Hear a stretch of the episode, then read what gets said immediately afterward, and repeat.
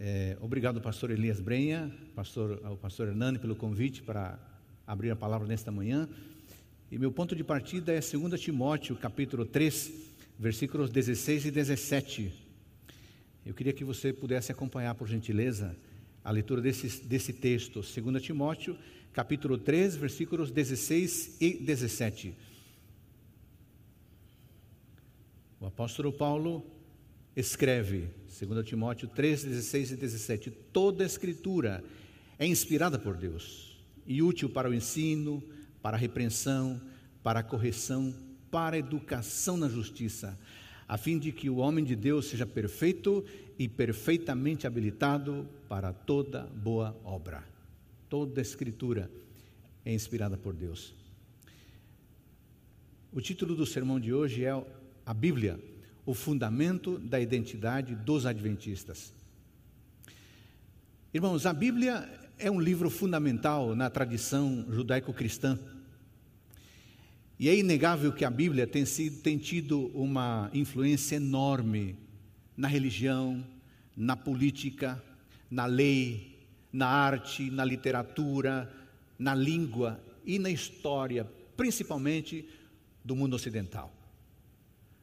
A influência mais clara e importante da Bíblia, sem dúvida, está na religião, pois tanto o judaísmo quanto o cristianismo fundamentam o seu código de conduta e suas crenças, os seus rituais na Bíblia. Como diz o linguista Jack Miles, a Bíblia tem sido lida em voz alta semanalmente há dois mil anos para pessoas que a procuram e, com, e o fazem isso com total seriedade, procurando assimilar ao máximo a sua influência. Desde essa perspectiva, certamente a Bíblia não tem paralelos na literatura ocidental e provavelmente em nenhuma outra literatura. No entanto, a despeito da Bíblia estar disponível facilmente a qualquer leitor, e a despeito da Bíblia ter um espaço cultural considerável percebe-se cada vez mais que o contato com a Bíblia é mediado por interpretações ou por métodos bem diversos. Basta ver as dezenas de propostas de interpretação dos mais variados temas nela contidos. Sim, queridos irmãos, estamos testemunhando as mais interessantes e criativas hermenêuticas bíblicas. E mais, Hoje em dia, quando o leitor entra em contato direto com a Escritura, muito leitor faz isso fortemente influenciado por seus conceitos e seus preconceitos, por suas opiniões, por suas ideologias. Isso cria um problema, porque impede a Bíblia de revelar o seu verdadeiro conteúdo. Impede ao Espírito Santo que se apresente como o real intérprete do texto que ele mediou. Parece que estamos testemunhando uma época em que sai o Espírito Santo e entra em cena o especialista humano. Parece que algumas pessoas estão se acostumando cada vez mais a relativizar o sagrado e a subjetivizar a experiência religiosa, a experiência espiritual. E nesse sentido, é, é, é, muito importante a observação que faz o teólogo Kevin Van Hooser. Ele diz assim: olha só, ele não é um, um teólogo adventista, mas é um teólogo comprometido com o texto. Ele diz assim: a nossa geração valoriza tanto o individualismo, a liberdade e a iniciativa da pessoa, que a pergunta mais importante não é mais o que é verdade. Essa não é mais a pergunta importante, diz o Dr. Kevin Van Hooser. Essa não é uma pergunta mais importante. O que é verdade? Não, diz ele. A pergunta-chave hoje em dia é: isso importa? Percebam a, mudança daquilo que é verdadeiro para aquilo que é utilitarista. Assim, queridos irmãos, a questão da relevância tomou lugar da questão do significado. Quando uma pessoa deixa de dizer o que é verdade e passa a perguntar se isso é importante, ela está saindo daquilo que é fidedigno, verdadeiro e está migrando para aquilo que é relevante. E quando entramos no terreno da relevância, todo mundo tem a dizer alguma coisa. Parece que muitas pessoas querem saber mais qual a utilidade da Bíblia e menos o que de fato ela diz. Diante dessa realidade, queridos irmãos, eu, como leitor da Bíblia, como um cristão, como um adventista, eu tenho me perguntado algumas coisas. Por exemplo, por que será que estamos vivenciando o fenômeno de distanciamento da Escritura? E por que será que a leitura da Bíblia parece que não está produzindo o efeito que se espera em termos de fortalecimento e prática da convicção de um adventista? Por que será que a leitura da Bíblia não está produzindo engajamento numa vida de compromisso com Deus, com o próximo, com a proclamação da palavra? Por que será? Esses questionamentos, queridos irmãos, me têm feito refletir na prática bíblica, da leitura bíblica, no efeito que isso traz para a nossa igreja, a igreja adventista do sétimo dia. Pois estamos numa sociedade que, quando lê a Bíblia, tende a praticar uma leitura subjetiva, o que condiciona, como eu disse, a sua compreensão e a sua aplicação. É por isso que no final de um sermão, algumas pessoas podem se aproximar do pregador e dizer assim: não, pastor Adolfo, não, o que a Bíblia diz foi importante para as pessoas da época em que ela foi escrita. Os tempos mudaram, Adolfo. Você tem que se atualizar. Precisamos reinterpretar a Bíblia. Precisamos atualizá-la. Sabe que um pensamento que está na base da perda da, da confiabilidade da Bíblia e na necessidade que algumas pessoas veem de atualizar a Bíblia, é o que o filósofo francês é, Jean-François Lyotard chama de falência das metanarrativas. O que, que seria isso? A falência das metanarrativas, de acordo com esse teórico, consiste na negação da existência de uma cosmovisão universal Negação da existência de um discurso estrutural que dê sentido à vida. É como se fosse a moldura de um quadro. Neste caso, seguindo a, a, a teoria ou a afirmação do Lyotard, não há uma cosmovisão universal. Acontece que a Bíblia está no fundamento de uma metanarrativa, a metanarrativa cristã, ou judaico-cristã. A Bíblia está no fundamento de uma cosmovisão.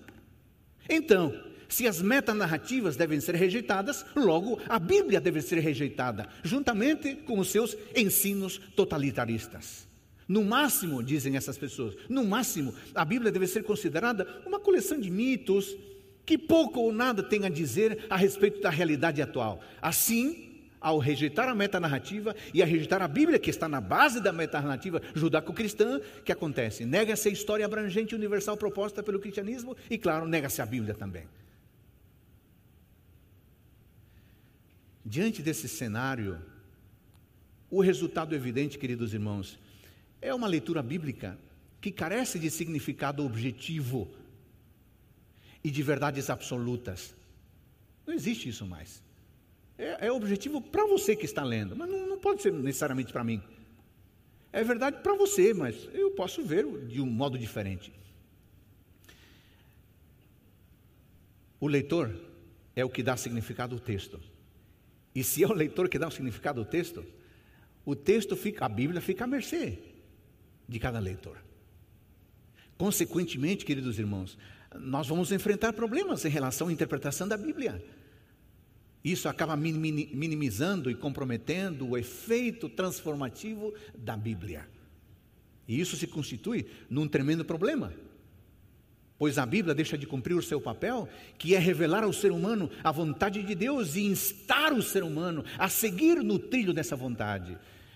Se eu faço uma leitura puramente subjetiva da Bíblia, sabe o que vai acontecer? Para mim, a Bíblia revela o que eu quero que ela me revele, e não o de fato que ela pretendia me revelar. Bom, eu resumi um breve cenário que está por trás de uma relativização e subjetivação da Bíblia. Agora, como é que esse cenário afetaria a igreja adventista? Nós somos adventistas. Como é que isso afetaria? Sabe, irmãos queridos, que desde os primórdios da nossa igreja, desde a época pioneira da nossa igreja, a Bíblia tem sido o fundamento da igreja adventista do sétimo dia. Os pioneiros desta igreja encontraram na Bíblia a fonte de doutrina e a referência do estilo de vida que eles adotaram. Eles nunca questionaram isso. Assim, podemos afirmar categoricamente que a Sagrada Escritura é o fundamento da identidade da Igreja Adventista do sétimo dia. Mas o que, que queremos dizer com é o fundamento e da identidade da Igreja Adventista do sétimo dia. Em poucas palavras, queremos dizer que a Escritura Sagrada fornece a essência daquilo que nós somos. Aquilo que somos como igreja, aquilo que somos como pessoa, se fundamenta na palavra de Deus. As nossas crenças, o nosso estilo de vida são extraídos da palavra de Deus, da Sagrada Escritura. Ou, dito de outro modo, enquanto adventistas, somos o que somos e fazemos o que fazemos graças à Bíblia. O meu objetivo no sermão desta manhã é mostrar de maneira breve o que a igreja adventista pensa sobre a Bíblia. E para então, eu, eu poderia seguir várias linhas de raciocínio, mas eu escolhi seguir uma. Esses tempos atrás eu estava relendo o, o livro Nisto Cremos e me deparei com um parágrafo de abertura da crença denominada Sagradas Escrituras. Quantas vezes eu havia lido esse, esse parágrafo, mas eu li com, com outro espírito, com outra intenção. Está na página 11, quem quiser depois conferir.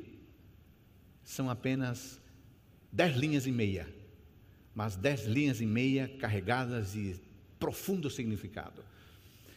É, eu quero ler com vocês, então acompanhe na tela o, o amigo, amiga que está à distância acompanhando o sermão. Eu quero ler agora esse texto do, do Nisto Cremos na página 11, é o texto da abertura, como eu disse, da crença Sagradas Escrituras. Diz assim: As Sagradas Escrituras, o Antigo e o Novo Testamentos, são a palavra de Deus escrita, dada por inspiração divina os autores inspirados falaram e escreveram ao serem movidos pelo Espírito Santo. Nesta palavra, Deus transmite à humanidade o conhecimento necessário para a salvação. As Escrituras Sagradas são a revelação infalível, suprema e repleta de autoridade de Sua vontade. Constituem o padrão de caráter, a prova experi da experiência, o revelador definitivo de doutrinas e o registro fidedigno dos atos de Deus da história. Olha, o grupo que escreveu este parágrafo deve ter demorado muito, precisa um parágrafo extraordinário. Se você analisar com cuidado, você vai encontrar pelo menos, pelo menos 14 princípios neste curto parágrafo, todos eles fundamentados na Bíblia. 14 princípios.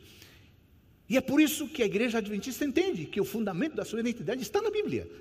E esse parágrafo tenta dizer isso de maneira clara, de maneira resumida. Não dá tempo de abordar os 14 itens eu escolhi sete e brevemente quero analisá-los com vocês. Então vamos ali na tela para o primeiro item que eu escolhi analisar dos 14, apenas sete rapidamente. Primeiro, de acordo com esta definição do Nisso Cremos, que é uma definição bíblica, que, uma, que é um conceito bíblico, para nós adventistas, a Bíblia tem natureza sagrada.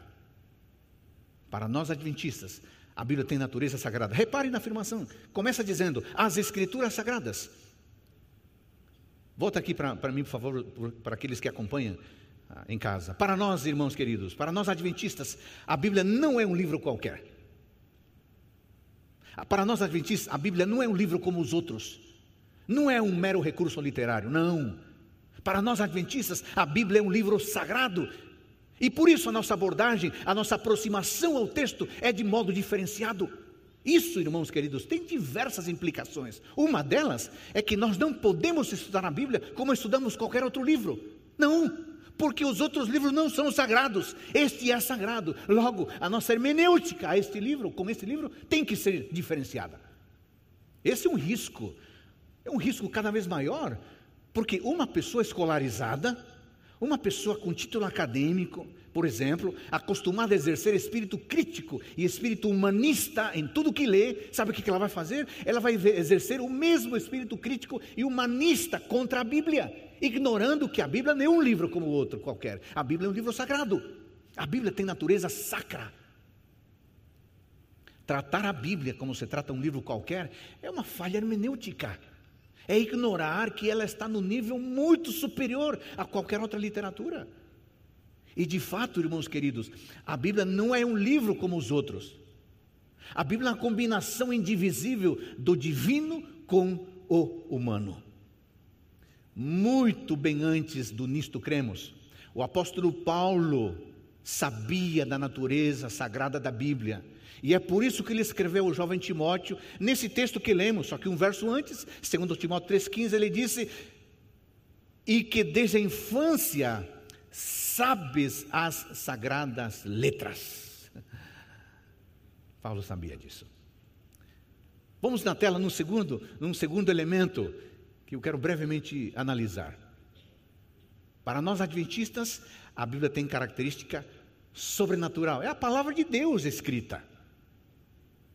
É a palavra de Deus escrita. Irmãos queridos, a Bíblia é um livro sobrenatural, no sentido de que é a palavra de Deus. É a palavra de Deus. Quanto a isso, não há dúvida a própria Bíblia apresenta, eh, somente no Antigo Testamento, por exemplo, há cerca de 1660 ocorrências de quatro expressões hebraicas, em, em quatro frases diferentes e com leves variações, mas quatro expressões hebraicas que mostram que Deus falou. E a Bíblia é o registro do que Deus falou. Número um, olha, vocês vão se lembrar dessas expressões. A palavra de Jeová, lembra disso? A palavra de Jeová. 360 vezes aparece na Bíblia. Segunda expressão, assim diz o Senhor. 425 vezes aparece na Bíblia. A terceira expressão, e disse Deus, 420 vezes. E a quarta expressão, a palavra do Senhor, 395 vezes. Não há dúvida que a palavra é de Deus, por isso, para nós adventistas, a Bíblia tem característica sobrenatural. A palavra de Deus não é apenas descritiva. A palavra de Deus também é normativa e também é prescritiva. A palavra de Deus não apresenta meros conselhos ou sugestões, a palavra de Deus apresenta princípios de vida. E se a palavra é de Deus, então ela não precisa ser atualizada. Porque se ela precisasse ser atualizada, precisaríamos admitir que Deus precisa ser atualizado. Isso seria um absurdo, seria bizarro, seria uma tolice sem tamanho. Número 3. Para nós adventistas, a Bíblia tem natureza autoritativa. A Bíblia tem natureza autoritativa. Observe, observe repleta de autoridade. Somos informados no texto que lemos na introdução, 2 Timóteo 3,16, que a palavra de Deus, a Escritura Sagrada é útil para um ensino, para a correção, para a instrução da justiça, para que o homem seja apto e plenamente preparado para toda boa obra. Isso significa, irmãos queridos, que a Bíblia é a última palavra no que diz respeito aos assuntos doutrinários e aos assuntos éticos.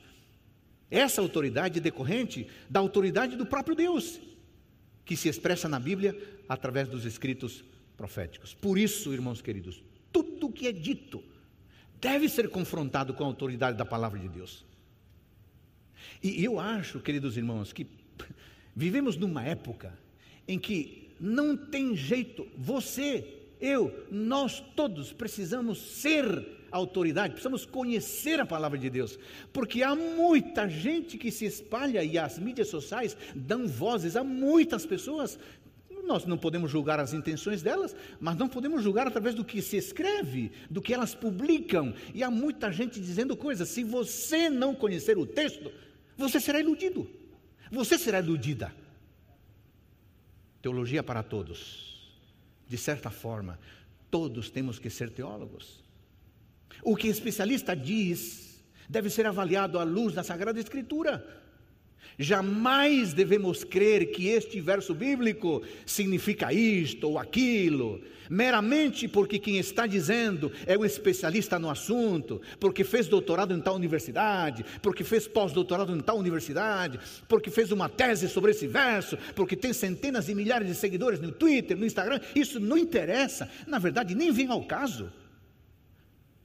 O que eu digo, o que nós afirmamos, tem que ser analisado à luz da palavra de Deus. Não importa o que a pessoa estudou, não importa quem ela é, o que de fato importa é o que a Bíblia afirma ou deixa de afirmar. E nesse sentido, todos precisamos ser teólogos para entender por nós, por nós mesmos o correto significado do texto bíblico.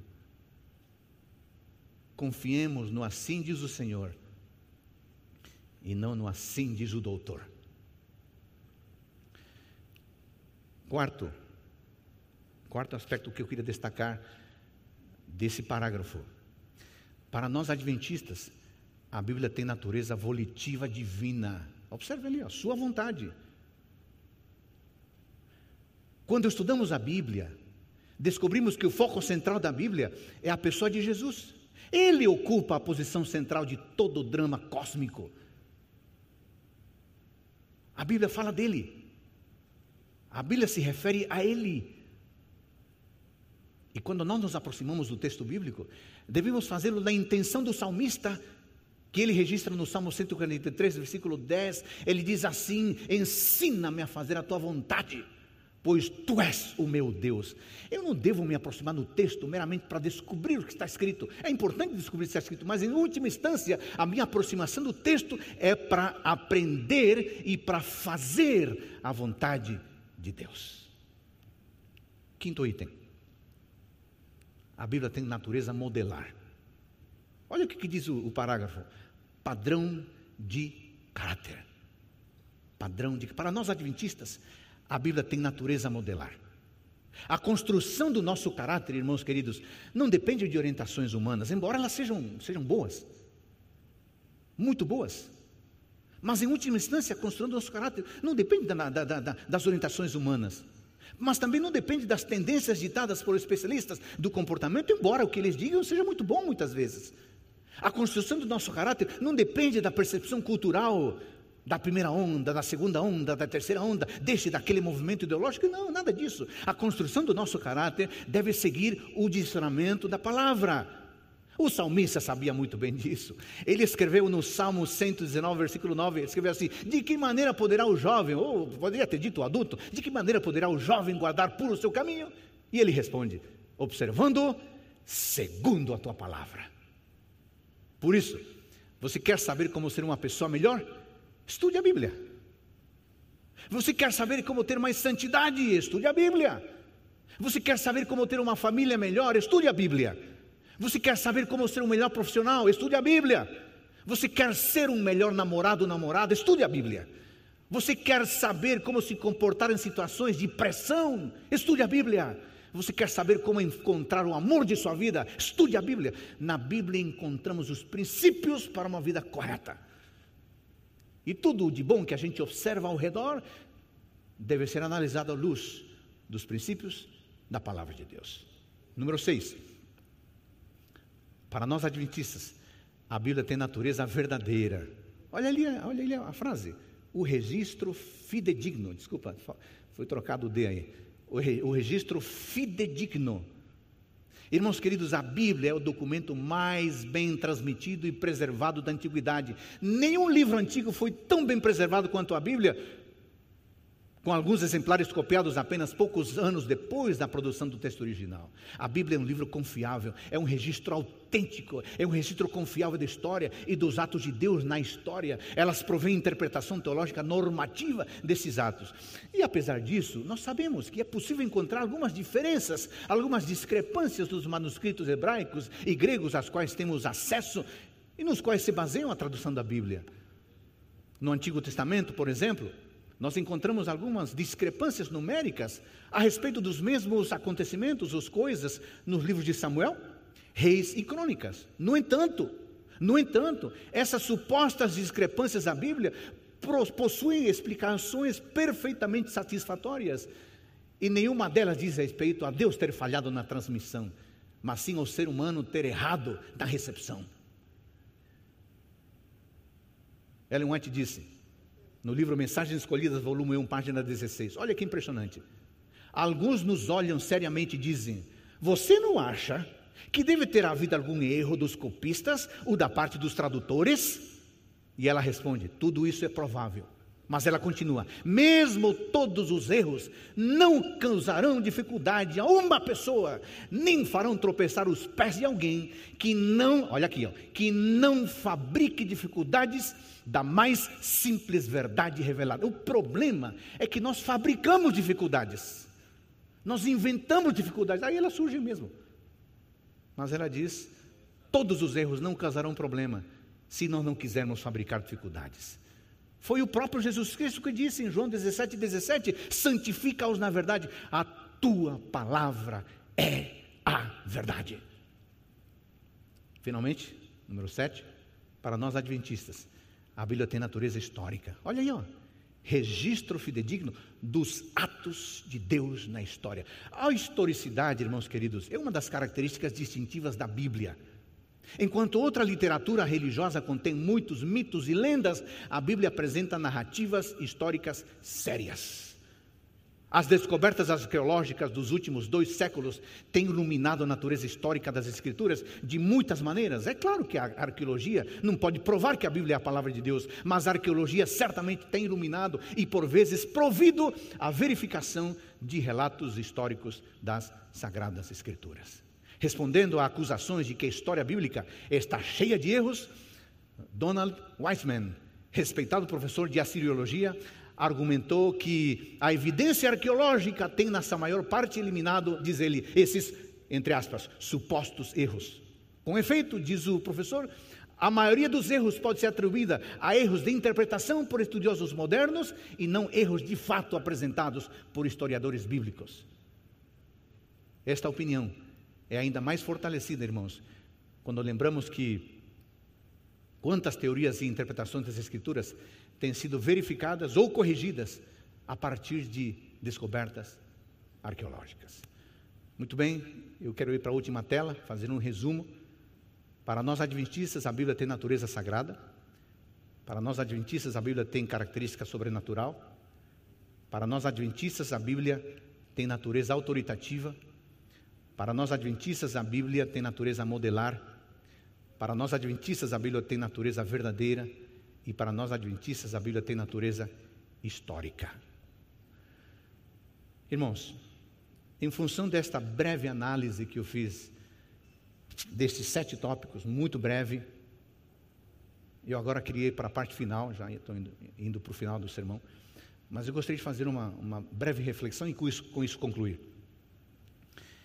E eu farei esta reflexão, pastor Hernani, pastor Brenha, queridos irmãos, farei esta reflexão, é, não pensando apenas nesta igreja local, mas pensando também nas pessoas, nas milhares de pessoas que acompanham agora e que acompanharão esse sermão depois quando ele ficar gravado.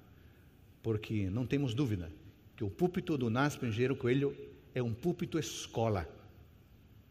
E não temos dúvida que este púlpito é um dos púlpitos mais representativos da Igreja Adventista do Sétimo Dia no mundo. Baseado nisso, sendo este um púlpito escola, eu quero fazer uma reflexão para os que aqui estão e para aqueles milhares que nos acompanham nas mídias sociais. A minha reflexão é justamente sobre o púlpito adventista e a Bíblia. Sabe que eu, eu, fiquei pensando muitas coisas. Uma delas é que no passado tivemos muitos pregadores de peso na igreja adventista. Na atualidade, nós estamos vendo esses pregadores de peso a cada dia serem diminuídos. Eu tenho impressão que o púlpito adventista tem mudado muito. Eu até poderia fazer essa avaliação no período que eu vivo neste país. Eu já estou indo para 31 anos morando neste país. E eu poderia fazer uma avaliação do púlpito quando eu cheguei aqui em 90 e do púlpito hoje, 2020 mudou muito. E de fato, irmãos queridos, viajando pela América do Sul, é triste e é preocupante perceber que o púlpito adventista está cada dia mais pobre. O que, eu quero dizer com isso? Infelizmente, irmãos, em muitos púlpitos a mensagem adventista está deixando de ser uma revelação e está se tornando apenas um aconselhamento. Em muitos púlpitos adventistas, Está saindo assim, diz o Senhor, e está entrando eu acho, eu penso, ou eu imagino. Em muitos púlpitos adventistas, a pregação deixou de ser um, uma explanação sobre Deus e seu reino, baseada na palavra, e está se tornando uma contação de histórias. Histórias que nunca acabam. Em muitos púlpitos adventistas, deixou-se de lado a proclamação, a contundência e a urgência e estas estão sendo substituídas pela conveniência, pela contextualização e pela relevância. Deixa, deixa de ser de coração. Isso vale também para mim como pregador. Parece que nós pregadores temos medo de falar a verdade absoluta da Bíblia. E por isso trocamos a verdade absoluta pela verdade circunstancial. Nós pregadores temos culpa disso. Porque nós estamos tornando perene circunstancial. Estamos tornando perene cultural. Estamos trocando as referências, os fundamentos bíblicos por referências e fundamentos de especialistas. Estamos trocando o Cristo do Apocalipse. Qual que é o Cristo do Apocalipse? É o Cristo com seus olhos como chamas de fogo os seus pés como pés de bronze polido, sua voz como voz de muitas águas, seu rosto como o sol, sua soberania e majestade, sua grandiosidade. Esse Cristo estamos trocando, substituindo meramente pelo Cristo que apenas e unicamente, exclusivamente sorri, o Cristo apenas gracioso, o Cristo apenas compreensivo, o Cristo apenas tolerante, o Cristo apenas acolhedor. O Cristo que muitos púlpitos adventistas, muitos pregadores adventistas estão apresentando, maiormente destaca-se por sua simpatia, apenas o seu sorriso, apenas o seu abraço, apenas seu aconchego, apenas sua amizade, e essas são coisas verdadeiras, são coisas reais e têm que ser destacadas mesmo, porque é a essência do Evangelho. Mas, irmãos, parece que não tem sobrado espaço para o Cristo que convoca, para o Cristo que disciplina para o Cristo que exige exclusividade do coração, para o Cristo que exige pureza, para o Cristo que espera maturidade, para o Cristo que espera compromisso, o Cristo que espera sacrifício, o Cristo que espera entrega, o Cristo que espera fidelidade. Eu acho que estamos negligenciando em apresentar o Cristo do Apocalipse, o Cristo completo. E assim fazendo, corremos o risco de deixar de ser um movimento bíblico profético negligenciando a função para a qual surgimos, da qual vamos falar hoje à tarde, pastor Reinaldo e eu. Sabe, irmãos queridos, de coração, no passado cometemos o grave erro do legalismo, baseados na compreensão árida da Bíblia, mas hoje estamos cometendo o erro do liberalismo, baseados numa compreensão puramente conveniente e subjetiva do, do subjetivo da Bíblia. Vamos de um extremo para o outro. Parece que temos enfatizado as propostas de Deus, somente as propostas de Deus. Enfatizamos que Ele nos ama, que Ele nos perdoa, que Ele nos recebe, que Ele nos acolhe, que nos abençoa, e tudo isso é 100% verdadeiro. Essa essência do Evangelho não pode ser negligenciado, mas também precisamos apresentar as suas declarações comprometedoras. As declarações que estão na Sua palavra, como por exemplo, sejam meus discípulos, obedeçam os mandamentos façam a minha vontade, amem o próximo, carreguem a sua cruz, benditem nas minhas palavras, sejam puros, sejam perfeitos, perfeitos. Não é uma coisa ou outra. Precisamos pregar o Cristo completo. Eu sei que muitos de vocês que estão aqui presencialmente, que acompanham pela internet, são pregadores e são líderes. Por isso, queridos irmãos, permita-me dizer de coração: o púlpito não é um lugar para apenas apresentar as ações de Deus e como isso nos faz sentir-nos tão bem. Não, não é apenas para isso. O púlpito também é um lugar para enfatizar o que Deus espera de nós e como isso nos fará pessoas mais maduras, mais santas, mais preparadas para a cidadania celestial. O púlpito adventista é como um farol que ilumina a vida com a luz da palavra. O púlpito adventista é como um restaurante que nos oferece alimentação balanceada e saudável. O púlpito adventista é como uma escola que nos ensina a alfabetização das letras sagradas. Pois então, Mantenhamos a luz da palavra acesa. Ofereçamos neste restaurante espiritual o autêntico pão da vida. Ensinemos nesta escola sagrada o beabá da salvação, conduzindo a irmandade em cada sermão, uma compreensão clara e uma compreensão transformadora e necessária da palavra de Deus em nossa vida. Eu acho, irmãos, baseado nas minhas observações, diálogos com centenas de pessoas, dezenas e dezenas de lugares, eu acho que precisamos revitalizar os nossos púlpitos com sermões bíblicos, cativantes, tocantes, interpelativos, resultado de boas horas de reflexão, de pesquisa e de oração. Precisamos revitalizar os nossos púlpitos com sermões que despertem a igreja, que comprometam para a mudança, que convidem para a missão. Precisamos revitalizar os nossos púlpitos com sermões poderosos e entusiastas, como os sermões de João Batista. Eu fico impressionado. Aquele capítulo de Ellen White, Uma voz no deserto, desejar a todas as nações. Se você não tiver muita coisa para fazer hoje à tarde, pegue esse capítulo. A voz do deserto desejar a todas as nações. São 11 páginas que vão mudar a sua vida. Nesse capítulo, Ellen White escreve que João Batista falava palavras que tocavam fundo no coração das pessoas, e ao ouvi-lo, as multidões reagiam com convicção, e as multidões perguntavam: E agora, João Batista, o que vamos fazer? E ele respondia: Quem tiver duas túnicas, reparta com quem não tem, quem tiver alimentos, faça da mesma maneira. Lucas capítulo 3. João Batista, irmãos, advertia os publicanos contra a injustiça e os soldados contra a violência. Sabe que os nossos púlpitos devem exalar tal poder e entusiasmo que quem escuta a palavra sinta o desejo de se entregar a Deus e de mudar de vida. Enfim, precisamos revitalizar nossos púlpitos exaltando o Cristo completo. O Cristo que diz: Eu não te condeno, sim, esse Cristo, mas também o Cristo que diz: Vai e não peques mais. Graça por um lado, compromisso por outro. Um púlpito somente gracioso, irmãos queridos, produz adventistas liberais e progressistas. Mas um púlpito somente admoestador, e carrancudo produz adventistas xiitas, extremistas. E nós não somos nem liberais e nem xiitas. Nós somos discípulos. E o discípulo é o seguidor que recebe a graça para viver em compromisso. Irmãos queridos, fujamos da religião legalista. Fujamos pois ela transforma assuntos essenciais em secundários e transforma assuntos secundários em essenciais. O legalismo faz da lei uma arma para controlar e ferir as pessoas. O legalismo torna Deus um juiz déspota, um juiz insensível. Não, fujamos dessa religião, mas também fujamos da religião liberal, pois a religião liberal relativiza o essencial. No liberalismo, o que importa é o sentimentalismo, é a pura opinião e a pura ideologia.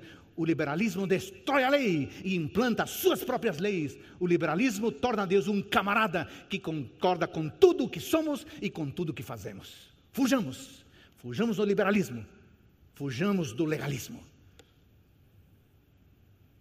Em muitos púlpitos, temos preferido cada vez mais falar de como enfrentar o estresse, como lidar com as preocupações, como salvar o casamento, como enfrentar os nossos medos, o que fazer para que Deus responda às minhas orações, o dever social da igreja, etc. Esses são excelentes temas, são temas necessários, são temas importantes, mas o problema é que, de acordo com a abordagem desses temas, eles não produzem reavivamento e reforma. E a senhora Leonte diz: o que a igreja mais precisa? O que eu mais preciso hoje é reavivamento e reforma.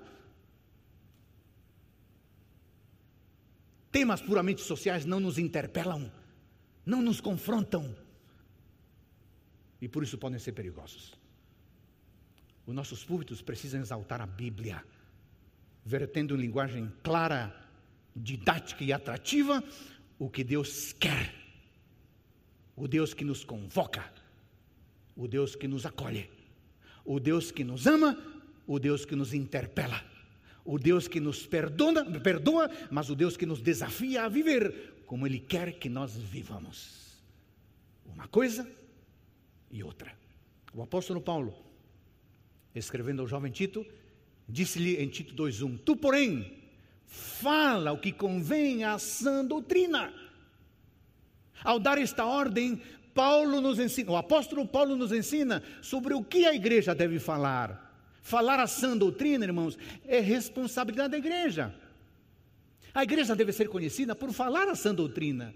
A sã doutrina é a voz oficial da igreja. É por isso que a igreja está neste mundo.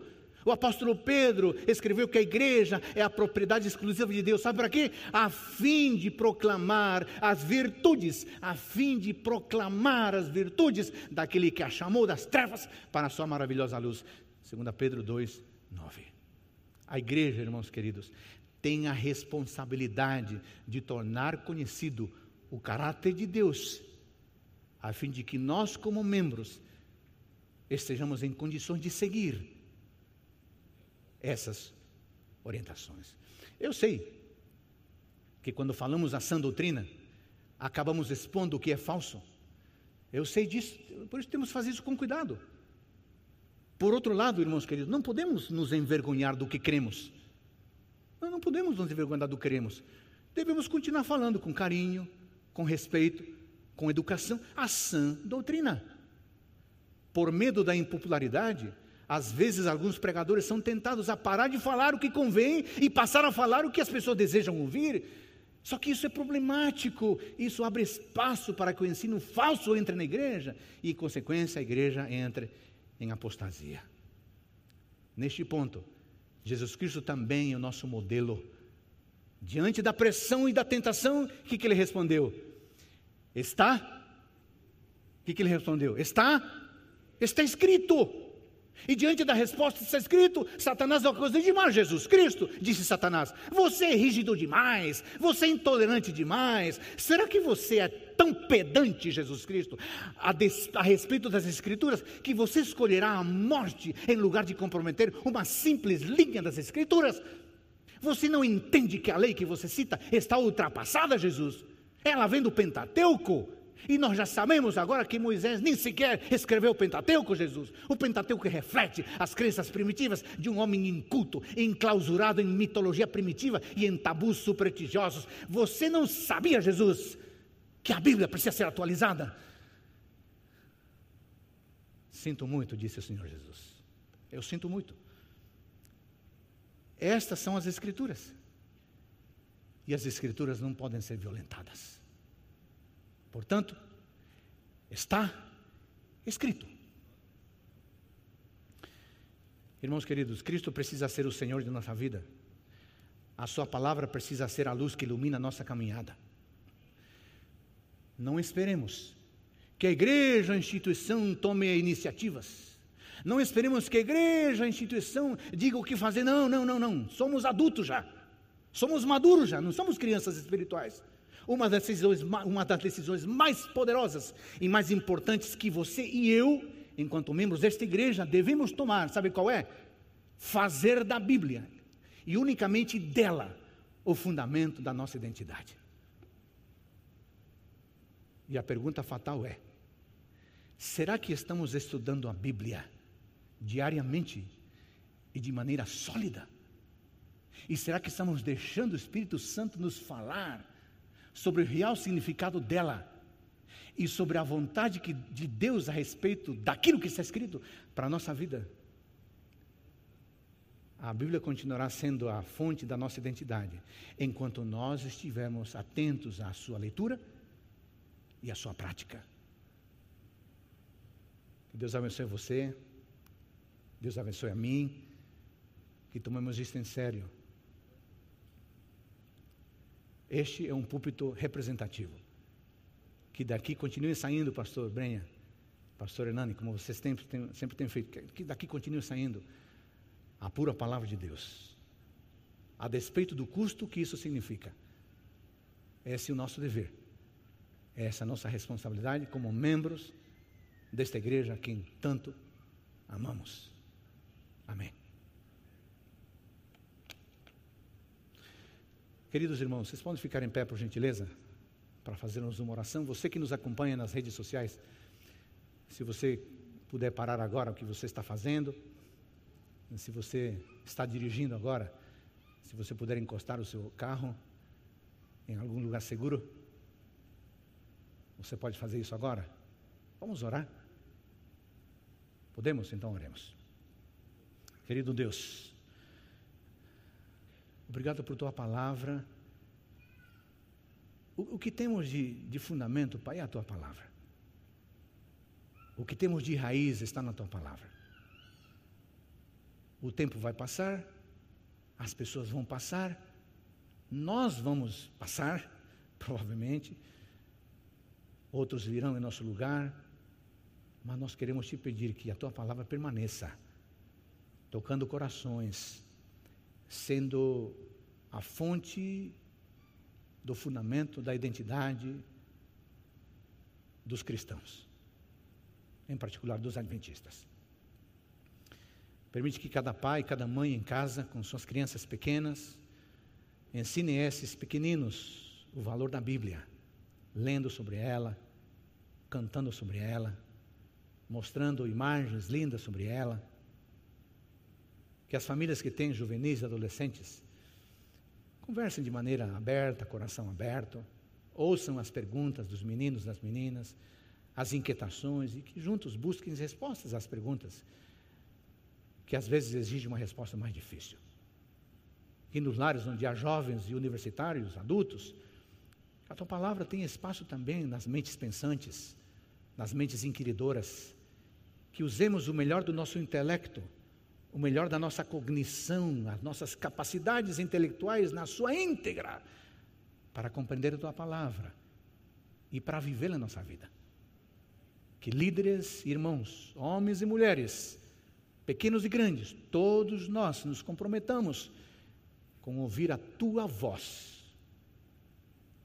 com escudrinhar a tua palavra fazendo dela o guia seguro até aquele dia em que ouviremos o Senhor face a face e dele aprenderemos diretamente, ouvindo os seus lindos sermões e os seus ensinamentos pela eternidade.